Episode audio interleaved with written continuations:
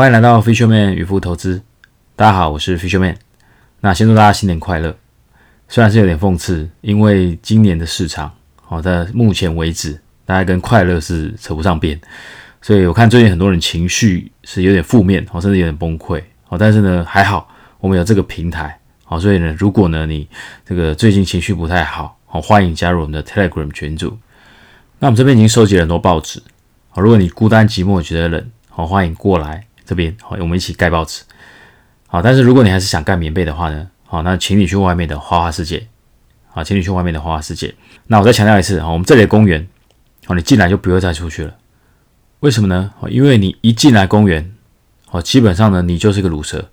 而且呢，这里的乳蛇没有分谁强谁弱，好，我们都一样，好，即便你赚再多，好，即便你成长再多，好，我们在投资路上，哦，都是一个乳蛇，都是一个围城而已，好，这大陆人讲了围城，所以呢，基本上，哦，不要想离开公园，好，因为当你一想离开公园，你的投资的报酬，哦，可能就开始下降，因为很长是这样的，好，原本你可能，好，一步步的研究，一步步的这个布仓，一步步的获利了结。然后呢，一步步的有在这个获利入袋赚钱，好，结果呢，这时候呢，当你想离开公园的时候，哦，贪婪蒙蔽了你的双眼，好，你的这个策略开始乱了，好，你的原则开始跑掉了，好，所以呢，当你一想离开公园的时候，哦，你的这个整个投资，哦，有可能一气之间，哦，就毁掉了。比如说呢，你原本可能很分散，哦，每一档，哦，十趴，哦，甚至最多二十趴，好，但是呢。哦，你开始哦自信满满哦，因为你已经走进花花世界，好，你开始忘我哦，得意忘形，所以呢，每一档哦，原本你可能十到二十趴，结果后来哦，每一档你下到四十五十趴，你开始重仓某一类型的股票，哦，你甚至重压某一只股票，哦，结果呢，哦，遇到一个比较大的一个求整，哦，一次哦就把你前面全部的获利全部拖回去，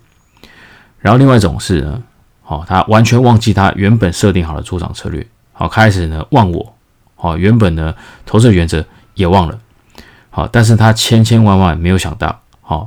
市场好可以有一下子，好瞬间呢有这种大转变，然后就整个人沉浸在花花世界里，结果呢，你就开始措手不及，越跌越不敢卖，原本跌到平盘不卖，好，后来跌到五趴又不卖，是负十趴甚至负二十趴都没有办法卖掉，好，最后这一笔变成僵尸单，好，基本上。没有办法好好的处理掉哦，你原本的持有的仓位，好，所以这非常可惜。所以我在这边再强调一次，好，各位呢，好好待在公园，好，赚一百万，好是卤蛇；赚两百万也是卤蛇；赚三百万，好一样是卤蛇。好，我们永远保持这样的心态，好，永远盖报纸，好，基本上你就可以常常做出非常冷静的决策，好，跌了不会怕，好，涨了也敢抱得住，好，大概是这样。好了，那讲一下周四凌晨。联总会的会议结果，啊，基本上是不如我预期的。我原本在频道里面讲的是联总会可能啊会给一个比较明确的时间表跟这个紧缩的力度，但是呢，在周四凌晨啊，他并没有清楚的交代，啊，包括紧缩的力道，还有呢预计的时间安排，好没有，好，所以这背后隐含的是目前的市场好的信心是没办法马上回来。好，所以因为市场还是不断在猜疑联总会到底会升几次？好，到底这个时程安排是大概多久？那为什么联总会会以拖代变呢？好，因为其实在这次的整个欧米克戎影响之下，联总会是非常两难。因为呢，在这个时间点，联总会做升息，的确或多或少可以把通膨好降下来，好，但是绝对会影响资产的一个价格，好，可能会持续的下跌。可是如果不升的话，哦，这个通膨持续往上的状况之下，哦，在目前的一个这个整个失业情况不能在更好的情况之下，哦，或多或少可能就会影响到人民的消费意愿啊，因为呢，物价一直在涨，好，那人民的钱没有变多，哎，这一次不是 Q E 哦，哦，这是要紧缩的状况之下，我们的一个消费能力可能会受影响。那特别是在美国，哦，因为美国的经济哦，大概七成。哦，是从消费者哦的消费而来的，好像中国是靠投资，但是美国是靠消费，所以这么大一个比例，好，如果消费者信心受挫，好，没办法持续在市场上买东西的话，包括网购啊、实体消费，好，如果受到影响，哦，这个会是比较令人需要担心的。所以这一个数据啊是非常重要哦。那这也是为什么联总会目前也不太敢哦这个急于的把它的时间表跟力道哦讲出来的这个关键的原因，主要是因为呢他看到一个非常重要的关键指标叫做密大消费者信心。好，这是密西根大学做的一个消费者信心指标，它是一个领先指标，好而且呢是可以预先哦大概半年一年提早去预判景气的一个变化。结果呢，在这个时间点已经要升息了。好，过去从来没有一次在升息的时间点，这个密大消费者信心的一个数字，好像现在这么低的。现在呢，这一个数字是六十八，哦，是十年新低。过去每一次的升息，基本上都有可能八十，甚至八十几以上。好，可是这一次呢，消费者信心受到 Omicron 的影响，消费者信心是十年新低，在六十八。上次在六十八的时候，是一个欧债危机。好，可是当时是没有要升息，当时是一个在宽松的状态。可是这一次，好，消费者信心这么低的情况之下，联储会如果说哦现在就要升息，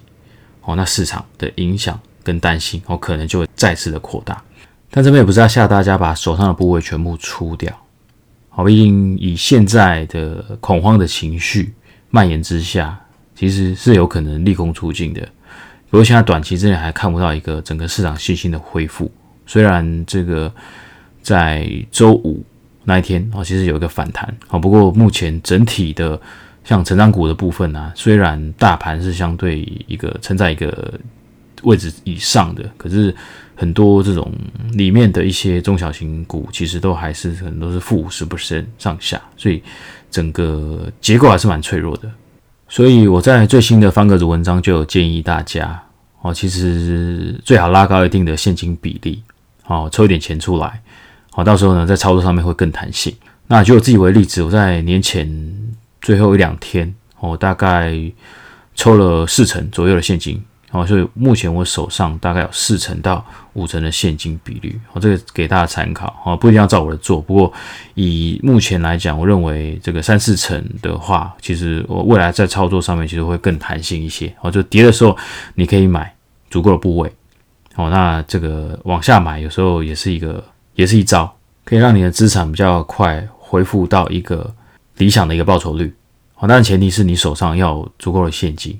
哦，那你说现在是不是低点？我认为现在相对低，没错哦。不过我们还是要保留一个怀疑，就是现在有可能还不是最低的一个情况，哦，所以我们要保留一定现金，好，到时候在整个市场震荡之下，哦，才能够哦安稳的去把这个部位捡起来，而且捡得够，哦，大概是这样子。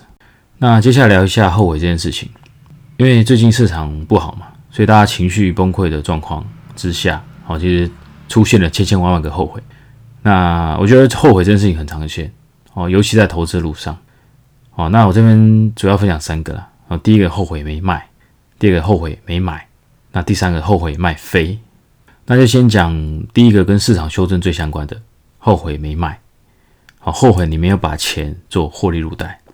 所以大家有没有想过，为什么你会后悔没卖呢？哦，如果呢你是哦每天在开对账单的。而且呢，每天把这个未实现损益记到心里头的，好，你一定要仔细听，好，千万不要这样子做，好，这样做你就会失败。为什么呢？好，因为你每天去记，你这每天的涨跌让你赚多少钱，你觉得有意义吗？好，基本上这在投资决策上面是完全没有意义的，好，因为你很容易被这个数字影响你做出正确的决策。好，有时候只是一个修正而已，好，但是呢，结果这一修正。哦，可能让你多赔了十个 percent，但是实际上，各位哦，你真的有赔钱吗？你没有赔钱呢，因为你一路报上来，好，你前面都赚钱的，你只是中间遇到获利回吐，好，所以大家清楚一件事情，哦，你整个的一个上涨的波段不可能是直线嘛，好，一定是涨涨跌跌，涨涨跌跌，好，最后再创高。所以呢，如果因为金额上的震荡影响哦你做决策的话，好，基本上呢，这个是一个非常不好、不理性的决策。所以，到底怎么样去避免后悔没卖这件事情？哦，很简单，两个原则。第一个是心态，好，第二个策略。心态上面，你最好是不要开未实现损益了。好像我自己是不会开啊，但是呢，哦，很多人他说忍不住，他每天想要开，你开了，但是你千万记得，哦，这些数字对。对你来说都是没有意义的。好，不要把这个数字记在心里头。账面挣五万又怎么样？好，基本上你根本也没有赚钱，因为你一毛钱都还没有拿回来。好，账面挣十万又怎么样？没有赚钱，所以心态上哦要调整。第一个，你不开，好，或者是你打开，你不要把这个数字记到心里头。好，所以呢，这个原则建立好，好，心态建立好之后，第二个就是策略。简单来讲，就是你在进场的当下，哦，就已经要想好你出场的策略了。好，那以我来说，一般我会有两个出场策略。好，一个是我看对的时候，哦，要有一个停利策略；一个是当我看错，我要一个停损的策略。那先讲停利。好，我自己用的是移动停利。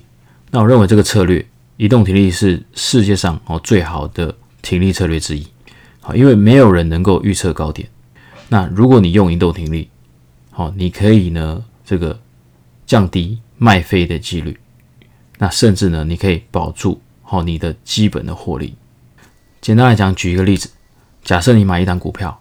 哦，你的成本是一百块，那你心中的满足和目标价、理想价是大概一百五，好，所以这次你看对，好，它这个股票哦一路上涨，回头哦也没有回很多，哦一路就到一百五。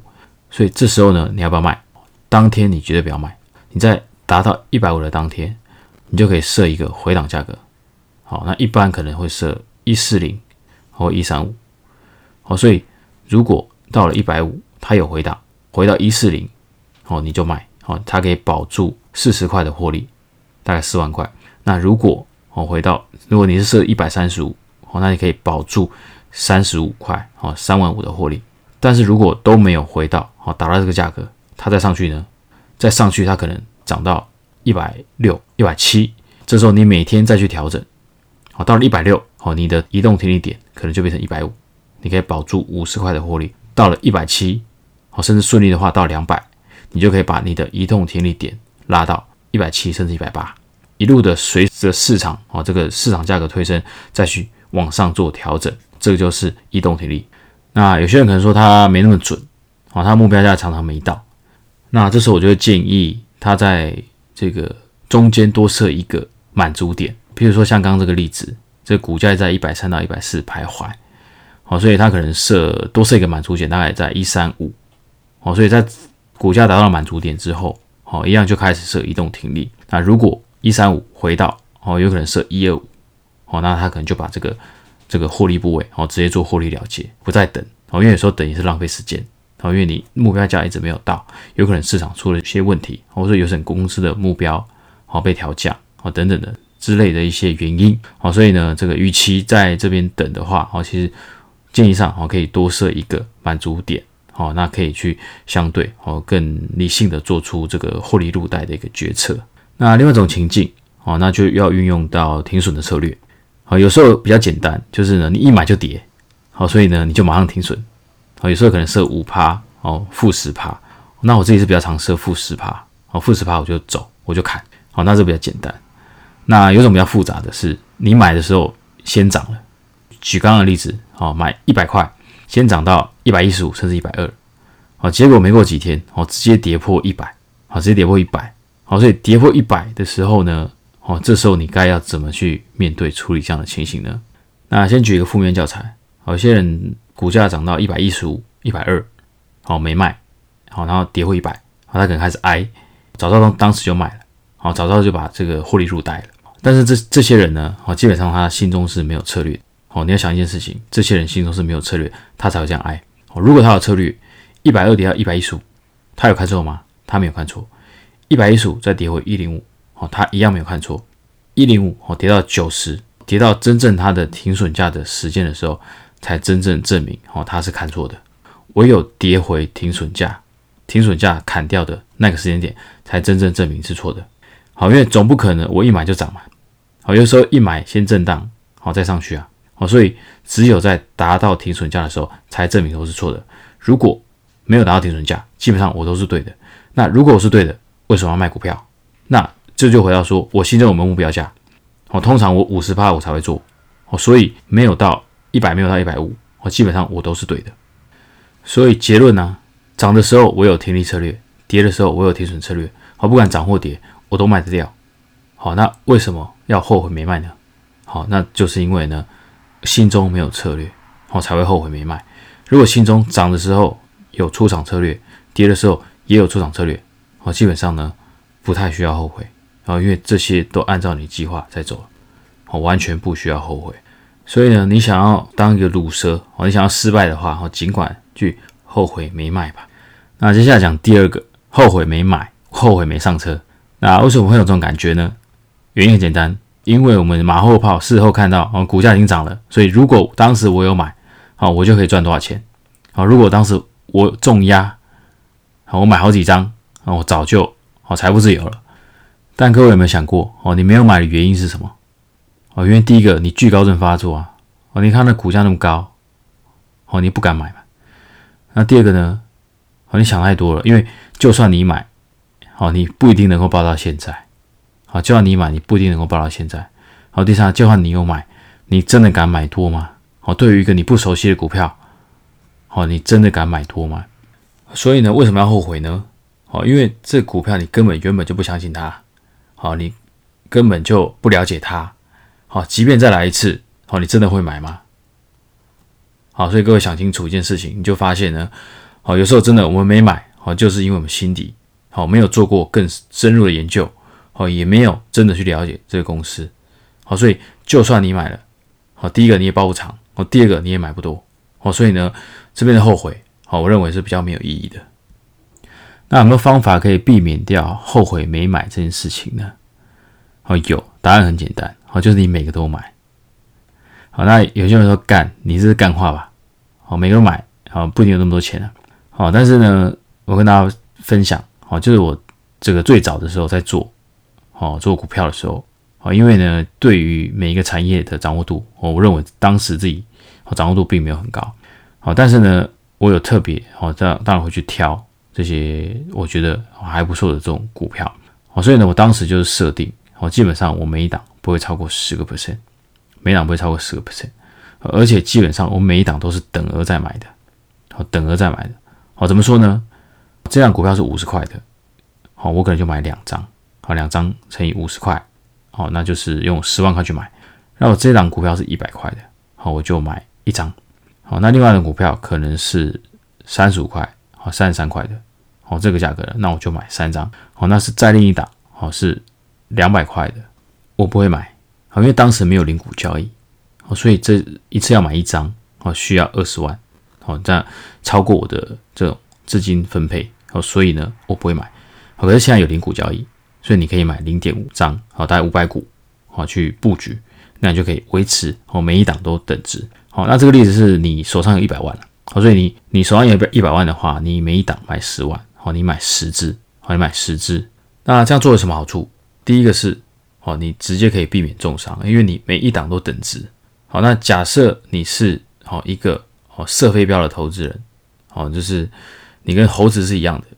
好，那猴子的胜率可能都在五成，好，所以呢，你有一半是亏钱，一半是赚钱，好，基本上呢，你每一只都等值，好，基本上你的这个投资报酬率，好，你不赚不亏，好，基本上没没什么风险，好，但是呢，如果哦你挑十只，哦有六只赢，四只输，好，基本上你就可以大概知道你的胜率，哦是多少，好，你用这样子的配置，好，你每年可以大概赚多少钱，所以在这样的配置之下。第一个，你就可以发现，你可以避免掉后悔没买这件事情啊，因为你基本上你每一次都买。如果说一百万买十只哦，已经非常多了。再来，因为呢你够分散，好，所以呢这些股票哦，通常你可以抱得更久哦，因为每一档是已经平衡掉了，好，所以如果整个大盘在上涨，基本上你整个头组哦，常常是应该是会赢钱的。那甚至呢，因为呢你打的次数够多。哦，你一百万打十支，打的次数够多，你就可以呢，在这样的时间里面，哦，去累积眼光。很多时候眼光就是这样来的。哦，你打的够多，哦，经验够多，承受过够多的市场波动，不同的股性，不同的筹码，好，不同的这种技术形态，你就可以发现，哎，你的眼光是可以慢慢累积的。所以这样子的策略呢，推荐给大家。特别是呢，你还没有算出自己胜率的人，哦，甚至呢，你还没有办法能够哦很。清楚的掌握哦市场的变化的人哦，甚至你没有办法这个很多时间在看的人，都非常推荐这样的策略给大家。那有些人会说，那本金不够怎么办？那第一个当然就是累积本金哦，存钱啊，因为累积一定的本金是你这个灵活操作哦的这个一定的前提哦，所以快去存钱吧。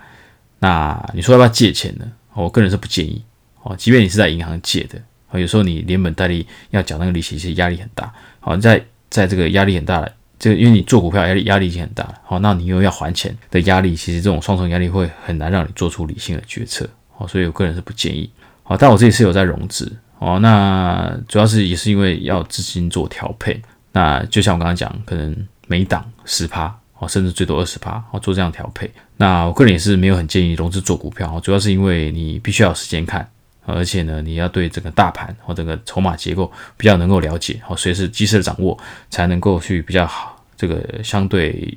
啊运用好这样的资金。那如果说你是时间不够，没有时间看盘，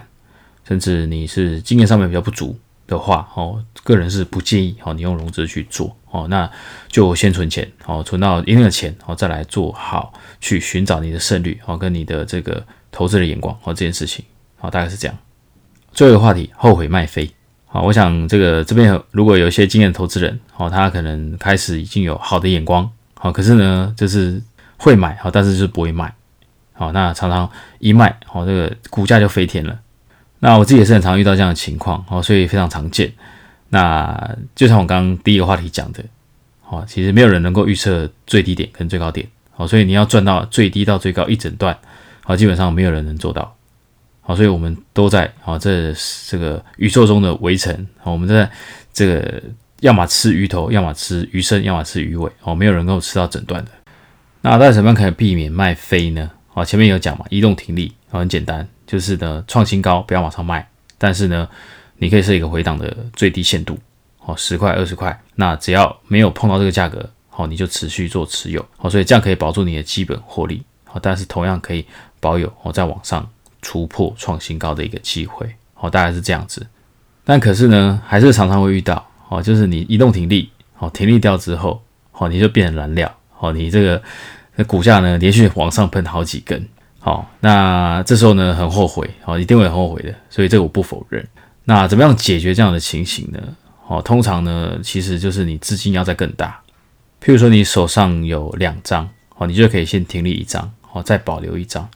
好，那如果说你是手上有三张、四张的，好，其实你就可以再去用比例再去做出场，好，不一定要全部都移动停利掉。好，这也是为什么说有时候哈本多终胜好的。概念在这个地方啊，因为它在操作上面更弹性，更有这个机会去掌握后面那一段。好，这个你没有掌握到喷发的一个机会。所以最后，不管你有多少千千万万个后悔，哦，都欢迎你来公园走一回。好，我们 Telegram 群组全台最大线上公园传送门在这个介绍栏这边。好，这几的介绍栏，好，随时欢迎哦，大家加入，好，一起从失败中学习，好，一起从失败中成长。好，以上今天就讲这边。